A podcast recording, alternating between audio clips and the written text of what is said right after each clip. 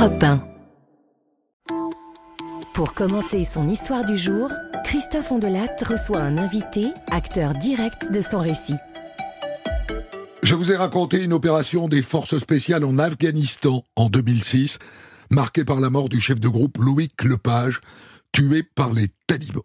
Un récit adapté de la série de Stéphane Ribojat pour Canal+, que je vous encourage vraiment à regarder sur MyCanal. Et pour débriefer cette histoire, je suis avec vous, Général Christophe Gomard. Vous avez dirigé un bataillon des forces spéciales, le 3e RDP. Vous avez été ensuite le patron des forces françaises. Et ce jour-là, le jour où Loïc Lepage était mort, vous commandiez les forces spéciales en Afghanistan à Spin Boldak.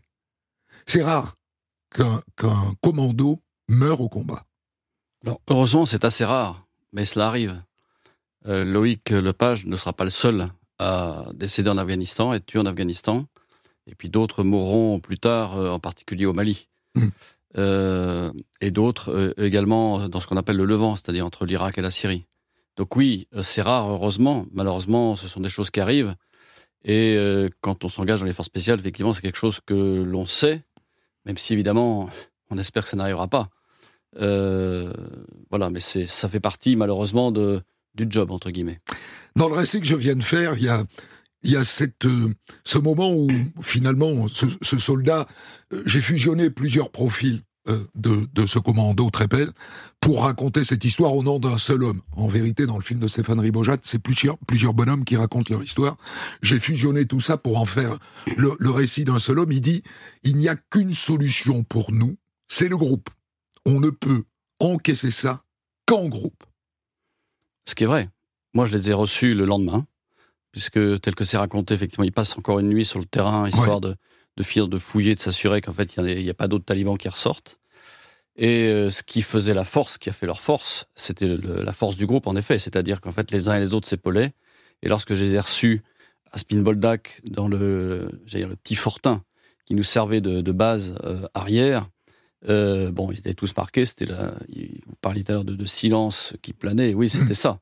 Personne n'avait envie de parler, en effet. Euh, évidemment, on avait besoin de débriefer, c'est-à-dire débriefer l'action exactement pour savoir comment ça s'est passé, qui a fait quoi, euh, comment c'est arrivé, de façon à comprendre et à tirer, j'allais dire, ce qu'on appelle un retour d'expérience de cette action et de ce combat de rencontre avec un groupe d'une dizaine de talibans. Dans le film, il y a une scène, enfin, il y a la scène de débrief, elle est firmée en réel. Euh, à, l'époque. ce qui m'a surpris beaucoup, c'est d'entendre ces hommes raconter que c'est la première fois qu'ils vont à la guerre. Alors certains, oui, euh, c'est pas le cas de tous en réalité. Euh, mais c'est vrai que l'Afghanistan commence en 2003. Euh, ce qu'il y avait eu comme euh, opération, d'autres avaient connu, pas forcément le feu, mais connu des opérations très précises, très, j'allais dire, très sensibles, dans lesquelles le feu n'a pas forcément été engagé, mais dans lesquelles d'autres avaient entendu le feu. voilà. Mmh. Après, c'est vrai que selon la jeunesse, selon la, ou l'ancienneté, certains ont, ont, connu le feu. Et aujourd'hui, il y a toute une génération de forces spéciales qui ont connu le feu plusieurs reprises, tous, tous, tous. Entre les interventions en Afghanistan, au Mali, euh, en Irak, Syrie, en Irak, en Syrie, etc. Euh, ça fait 4-5 ans donc que certains s'entraînent, ils n'ont jamais connu le feu. Oui, mais j'allais dire, c'est à la limite, c'est c'est bien, c'est-à-dire que la, France n'est pas en guerre et la, la, France ne mène pas la guerre, j'allais dire quelque part. Euh, mais c'est ça. Et vous savez ce que, l'on dit chez, chez les commandos, on dit la sueur épargne le sang. Euh, et plus on est entraîné, mieux c'est dans le, dans le cadre d'un combat. Et on voit bien à travers le récit de, de, ce, de ce, combat à Salam Calais euh, qu'effectivement les gens réagissent très bien. Ils sont, ils sont entraînés pour ça. Donc chacun sait ce qu'il doit faire, euh, ce qu'il, ce qu'il a à faire. Et c'est ce qui se passe. Il y a plus d'opérations spéciales aujourd'hui qu'avant, non? Alors, ça dépend beaucoup, j'allais dire, des, des engagements militaires de la France. Euh, c'est vrai que 2006, finalement, ensuite, il y a eu toute une partie en Afghanistan où beaucoup ont connu de nombreux engagements Mmh. j'allais dire, sous le feu.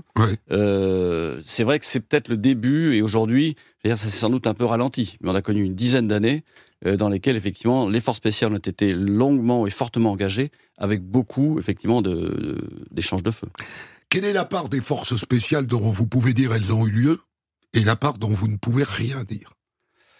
Alors, en fait, ce que l'on cherche à, protéger, c'est euh, les actions qui peuvent être menées, en général en amont de l'action, puisqu'une fois que l'action a eu lieu, euh, j'allais dire, elle a eu lieu. Et donc il y a des gens qui savent, et pas uniquement le, monde des forces spéciales.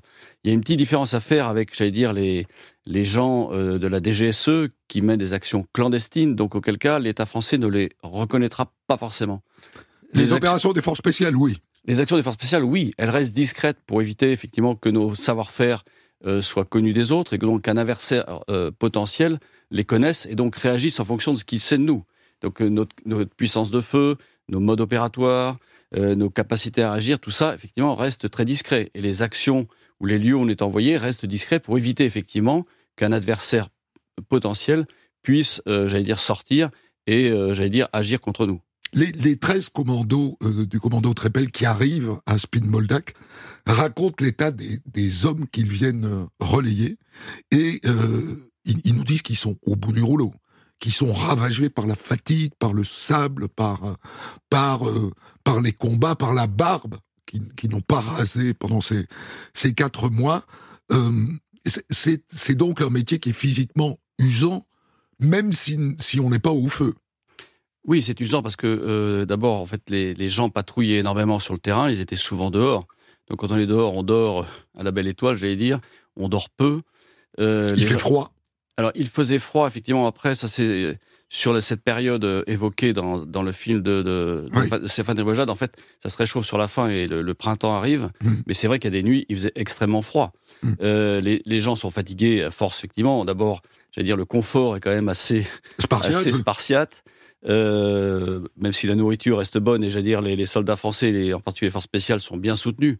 Euh, mais oui, oui, quand on repart, on est fatigué d'avoir une certaine tension euh, oui, c'est euh, autant psychologique que physique finalement. Oui, oui. Il euh, y a une vraie tension parce que c'est bien raconté dans, dans, dans votre la petite série. C'est que quand on prenait un véhicule, en fait, on ne savait pas si on n'allait pas tomber sur un engin explosif improvisé. Ce qui n'est pas dit ici, c'était les véhicules suicides. Donc en fait, des véhicules qui veulent se jeter sur votre véhicule pour se faire exploser avec vous. Donc en fait, on est tendu dès qu'on est sorti du camp. Euh, en fait, on est en tension parce que tout peut arriver. Et donc, on fait attention à tout. Et c'est bien dit, attention, il y a un homme avec un téléphone portable. Euh, c'est exactement ça. C'est-à-dire qu'en fait, on regarde partout euh, pendant qu'on se déplace. Et finalement, les temps de repos, lorsqu'on est en dehors, j'allais dire, de, de la base, sont, sont limités. Alors, ce qui est très intéressant, c'est cette différence, ce constat de différence entre les pratiques des, forces spéciales françaises et celles euh, des euh, Américains. Les, hommes le disent avec beaucoup de, de franchise, eux, euh, sans naïveté, je pense. Mais ils n'hésitent pas à parler avec les villageois, à boire le thé avec les villageois, à donner des bonbons aux enfants, à leur sourire. Et ils disent que les Américains procèdent pas du tout comme ça. Alors je pense que c'est très français. Euh, au-delà des forces spéciales, forces spéciales c'est très français. Les, les, soldats français en général et les Français en général vont assez facilement vers les autres, euh, se mélangent assez facilement. Alors que les Américains ont plus tendance à se retrancher dans leur euh, forward operational base, donc derrière des merlons de sable ou de terre ou de cailloux, ne serrent pas la main. J'ai été moi-même sidéré, et je, raconte ça dans, dans, ce livre, effectivement, que lors d'une choura, c'est-à-dire un rassemblement avec les, avec les gens du village, euh, les Américains ne serrent pas les mains, ou alors s'ils serraient la main aussitôt après, ils, se lavaient avec du gel hydroalcoolique. Alors maintenant, mmh. on connaît bien le gel hydroalcoolique depuis le Covid, mais chose qui ne se faisait absolument pas. Ils arrivaient casqués, euh, j'allais dire, avec des gilets pare-balles, alors que nous, quand nous arrivions, nous étions euh, sans gilet pare-balles, avec éventuellement un pistolet au côté mmh. en cas de besoin. Mais c'est bien tout. Donc il y a bien cette différence de culture très nette entre un soldat français et un soldat américain. Mais c'est stratégique ou c'est juste humain? Je pense que c'est juste humain, c'est une question de culture. Hmm. Euh, les, Américains, en fait, un Américain, il se sent, euh, j'allais dire, opposé à une population partout et dans le monde. Nous, on se sent assez proche de la population qu'on va voir, parce qu'en fait, on était là finalement pour aider ces Afghans euh, qui luttaient contre les, contre les talibans. lorsque a lieu ce, moment dramatique au cours duquel Loïc Lepage est, est tué, il y a une autonomie des commandos sur place quant aux décisions qu'ils prennent, où ils doivent tout le temps référer à vous, donc à l'époque. Non, c'est la grande différence avec, euh, j'allais dire, euh, si on prend la guerre entre l'Ukraine et la Russie aujourd'hui, c'est que justement, il y a une autonomie de décision sur le terrain, contrairement par exemple à l'armée russe, et on voit bien ça dans l'armée ukrainienne, c'est-à-dire mmh. que à tout niveau, on prend ses responsabilités. Alors bien sûr, il y a un briefing préalable, et on c'est bien dit, quatre heures d'études, etc., préalables, dans lequel on dit, bah voilà ce qu'on va faire, voilà les modes d'action utilisés. On étudie tous les cas non conformes, c'est-à-dire ce qui peut arriver comme problème pendant cette action. Et donc, effectivement, alors après, ils réfèrent parce qu'ils ont besoin d'un appui, ils ont besoin d'évacuer Loïc Lepage, et donc là, ils appellent le, PC. Et moi, je me souviens très bien de ce matin-là, donc le 4 mars 2006, où effectivement, dans ce cas-là, il y a la radio qui résonne dans le PC et mmh. les gens disent tic-tic, ça veut dire troupe in contact, ça veut dire effectivement on est au contact. Au contact et auquel cas, effectivement, le silence se fait dans, le, dans, dire, dans le PC, on sort les gens qui n'ont pas besoin d'être là, on regarde ce que l'on peut faire, qu'est-ce qu'on a comme moyen disponible immédiatement, ou pas? Dans combien de temps on peut avoir un appui aérien, si on peut avoir un drone, si on peut avoir euh, un hélicoptère pour renforcer éventuellement? Donc tout ça, effectivement, donc on met tout en œuvre. Et je reconnais que l'armée américaine, dans ce cas-là, parce qu'en fait, mon chef à l'époque était américain, euh, nous envoyait les moyens très vite. Alors évidemment, il fallait une heure de déplacement plus une heure de mise en route. Euh, c'est ce qui est raconté entre. ça met deux, heures. quoi. C'est énorme, mais en soi, c'est rien. Et, c'est étonnant. Mais euh, Parce que c'est tout près, c'est 80 km. Ah, c'est un peu plus loin, parce que Kandahar était un peu plus loin. Ah, c'est de Kandahar que vient l'hélicoptère. Il vient pas de, Spinboldak. Non, non, non, il décollait de hmm. Kandahar. Spinboldak, en fait, c'est une base au milieu de nulle part, au milieu d'une grande étendue de sable, hmm.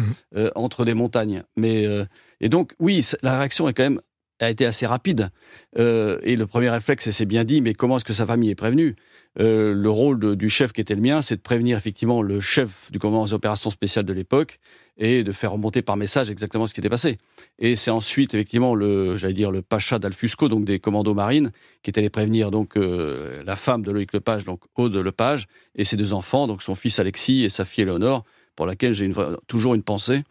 Euh, que vous connaissez, bien entendu. Que je connais, que j'ai rencontré par la suite, oui, bien sûr.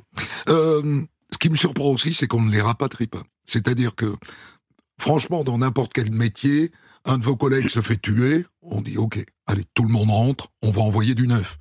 Là, ils continuent la mission le jour même, ils dorment le soir même sur place, et dès le lendemain, ils repartent en mission. Alors sur place, oui, euh, mais ça, euh, j'allais dire, c'est normal. Sinon, j'allais dire, on retire les gens. Euh, malheureusement, j'allais dire, la mort fait partie du métier militaire. c'est. on ne leur dit pas, vous avez gagné, c'est ça?